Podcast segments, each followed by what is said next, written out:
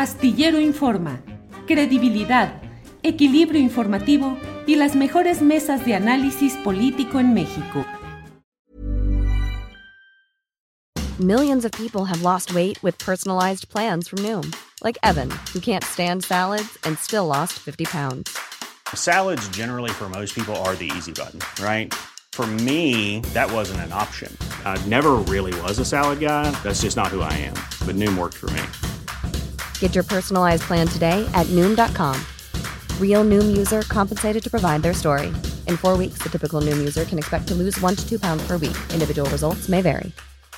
Getting engaged is a moment worth cherishing. A one of a kind ring that you design at Blue Nile can help your love sparkle. Just choose your diamond and setting. When you found the one, you'll get it delivered right to your door. Finding the right engagement ring can be nerve wracking. At Blue Nile, you'll have the expert guidance needed and a diamond guarantee that ensures you're getting the highest quality at the best price. Cherish all of life's moments and save up to 30% at BlueNile.com. That's BlueNile.com. Hackerberg, y pues eh, vamos a platicar de volada. Nos vamos con la consejera de INE, Claudia Zavala Pérez.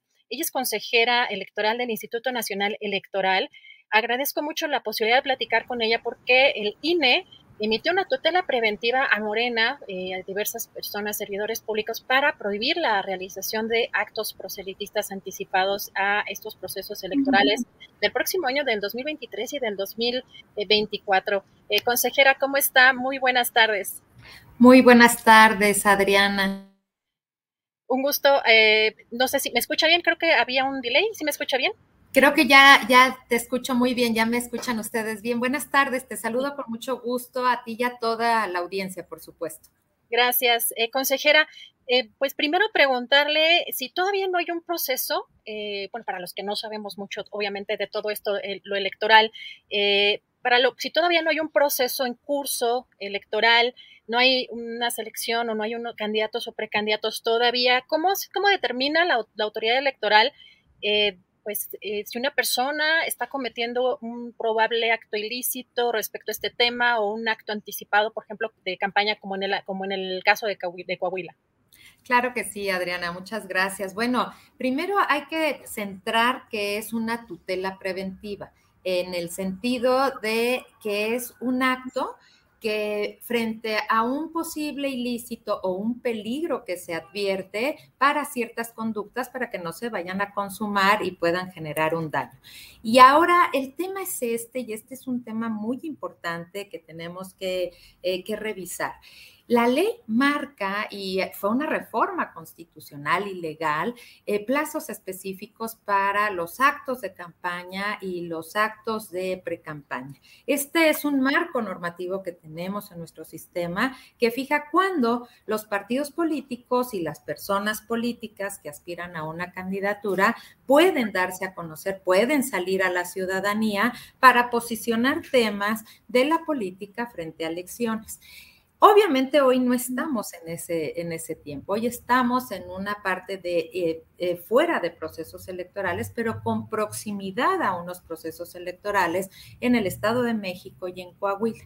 Lo que tuvimos ayer que resolver en las medidas eh, cautelares que, conocimos, donde dictamos la tutela preventiva, fue asambleas, reuniones, con tintes proselitistas donde se posicionaba al partido Morena y donde participaban muchos servidores y servidoras públicas que a través del discurso eh, hacían unos llamados expresos a favorecer a Morena, posicionar a Morena frente a los dos eh, procesos electorales, en este caso fue Coahuila, eh, y personas que estuvieron ahí con ese discurso. Eso fue lo que ayer analizó la comisión de quejas y eso fue lo que resolvió en un análisis contextual. Partimos de esta base. Hay servidores públicos que, por cierto, en nuestro sistema tienen restricciones muy fuertes para no eh, participar en actos, incluso en días inhábiles, que puedan tener alguna incidencia en, las, en los procesos electorales. En este análisis que nosotros realizamos, vimos que eh, había eh, los inicios de una estrategia encaminada a posicionar al partido Morena y a las personas que buscan una candidatura a hacerlas visibles. En este sentido, lo que hicimos ayer fue dictar la tutela preventiva para que se dejen de hacer estos actos en tanto o hasta el momento en que el Tribunal Electoral decide en el fondo si este tipo de conductas, de asambleas donde los discursos públicos están dirigidos a posicionar el triunfo del partido Morena o eh, este sí, las renovaciones, si pueden ser permitidos en esta fase eh, en la que todavía no hay evidentemente ni un proceso electoral en curso ni las etapas de campaña y precampaña. Eso te podría les podría comentar, Adrián. Gracias, consejera. Eh, ¿Cómo distinguen un acto de precampaña eh, de un acto ordinario del partido? Porque eso es lo que creo que a muchos nos llama la atención y quizá, por ejemplo, eh, ahorita en el caso de la oposición o de otros partidos, no se den tan frecuentemente estos, estos eventos porque no hay probablemente ahorita personajes que estén en el foco que estén, o sea, no hay quizá en este momento alguien que esté llamando la atención como ya muy claramente, como pasa en el proceso para el 24 o, el, o incluso el, 23, como pasa muy claramente con Morena que tiene pues... Eh, nos gusta o no, pues personajes con mucha más eh, fuerza y apoyo político. ¿Cómo distingue el, el, instituto la parte en la que son eventos de campaña o de precampaña que podrían estar orientados a, con esas finalidades a un acto ordinario del, del partido. Claro que sí, yo creo que ahí el análisis particularizado de los discursos, de lo que se dice, es lo que da la pauta para saber si es un acto proselitista o un acto ordinario de política de los partidos políticos. Los partidos políticos pueden hacer eventos masivos, claro, para invitar a las personas a afiliarse, a, ser parte de las filas o simplemente a llamarlos y captarlos como simpatizantes, promoviendo cuál es su ideología, promoviendo cuál es eh, la forma que está viendo el rumbo el partido político y hasta ahí todo estaría en un evento que es eh, más general, más abierto a la ciudadanía, eh, con la naturaleza propia de los partidos políticos como cauces de la ciudadanía y de la participación política. Pero lo que ayer analizamos eran discursos que tenían que ver muy claramente ya con los procesos, con el proceso electoral de Coahuila. Por ejemplo, y lo resaltamos en la resolución, eh, el presidente del partido dice, vamos a ver, vamos a ser claros, ¿qué venimos aquí? Venimos a empezar a organizarnos para sacar a Moreira de Coahuila. Y también hace llamados a convocar en Coahuila para organizarse y eh, eh, tener una renovación donde Morena pueda eh, ser la parte del gobierno en, esos estados. Pero también tenemos a participaciones y discursos de las y los servidores públicos en los que evidentemente también hacían este llamado, no solo a la unidad de Morena, sino también a posicionarse como fuerza política para la renovación de los poderes frente al próximo proceso electoral que está en curso. Este fue un análisis contextual que hicimos de los discursos, que así se nos ha pedido también que hagamos el análisis en este tipo de casos y además revisamos que este tipo de, discursos pues fue también planteado en un reciente eh, evento que se tuvo en una asamblea similar en el Estado de México, estado que también va a tener eh, próximamente proceso electoral. Ambos estados, Coahuila y Estado de México, empezarán su proceso el primero de enero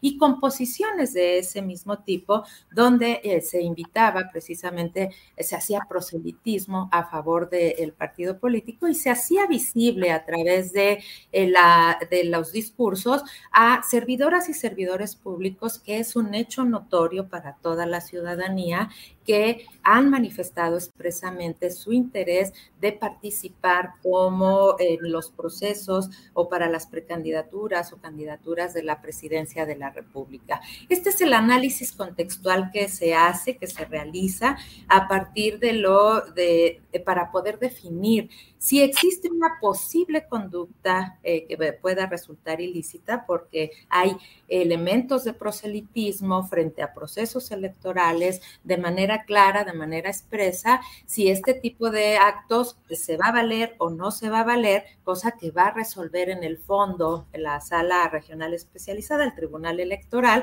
pero hasta en tanto lo que hace la Comisión de Quejas es eh, evitar que se realicen estos actos para que no se ponga en riesgo la equidad en los procesos electorales. Botox Cosmetic, out of botulinum toxin A, FDA approved for over 20 years. So, talk to your specialist to see if Botox Cosmetic is right for you. For full prescribing information, including boxed warning, visit BotoxCosmetic.com or call 877-351-0300. Remember to ask for Botox Cosmetic by name. To see for yourself and learn more, visit BotoxCosmetic.com. That's BotoxCosmetic.com. Hey, I'm Ryan Reynolds. At Mint Mobile, we like to do the opposite of what Big Wireless does. They charge you a lot, we charge you a little. So naturally, when they announced they'd be raising their prices due to inflation, we decided to deflate our prices due to not hating you. That's right. We're cutting the price of Mint Unlimited from $30 a month to just $15 a month. Give it a try at mintmobile.com slash switch. $45 upfront for three months plus taxes and fees. Promo for new customers for limited time. Unlimited more than 40 gigabytes per month. Slows. Full terms at mintmobile.com.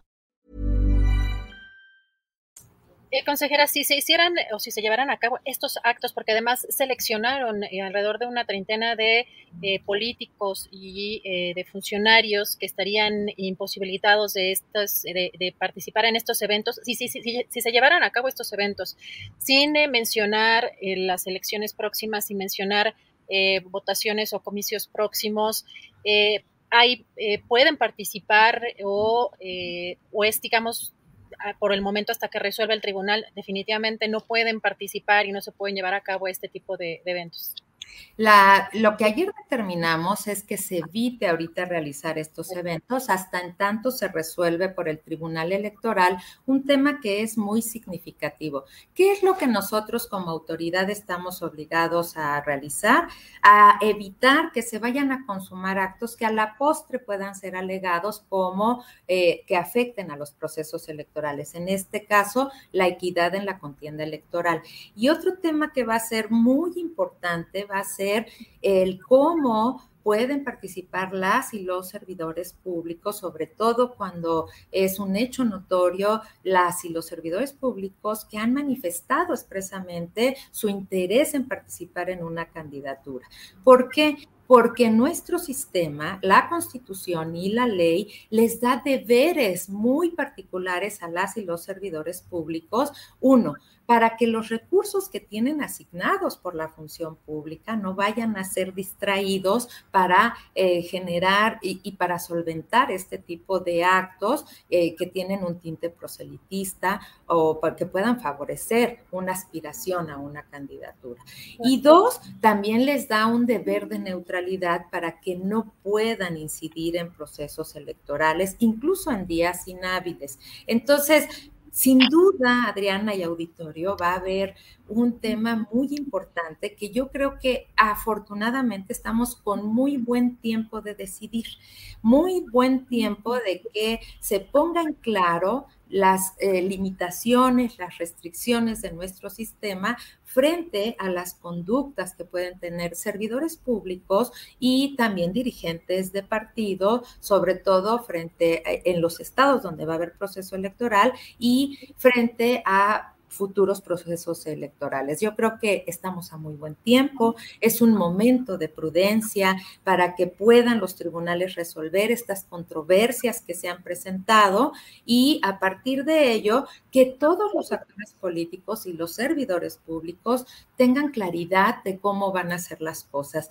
Y aquí es un tema muy importante el INE y la Comisión de Quejas habíamos resuelto una, una, una similar eh, eh, eh, petición cuando fue la asamblea en el Estado de México. Si vemos esa asamblea, había sido un hecho aislado y ahí como un hecho aislado este, no se dictó la tutela preventiva. No obstante, como fue muy continuo y en otro estado donde va a haber elecciones, el, la siguiente asamblea con las mismas características de expresiones proselitistas, en esa medida vimos la urgencia y vimos la necesidad de dictar esta medida cautelar para que se eviten hacer esos actos, reproducir esos actos, hasta en tanto los tribunales se hacen cargo de decir cómo va a ser el derecho y la regla quede clara para todas y todos, incluso partidos y las personas servidoras públicas, pero también las personas que militan en los partidos políticos.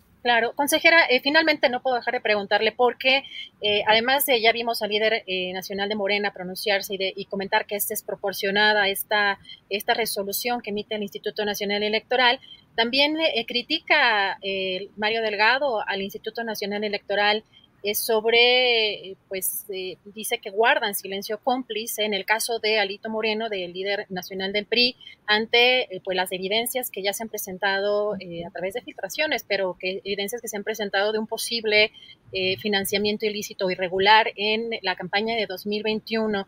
¿El INE está dando seguimiento a este tema o se está investigando? ¿Se, se han presentado denuncias? ¿O cómo, si lo tiene contemplado el Instituto Nacional Electoral, consejera?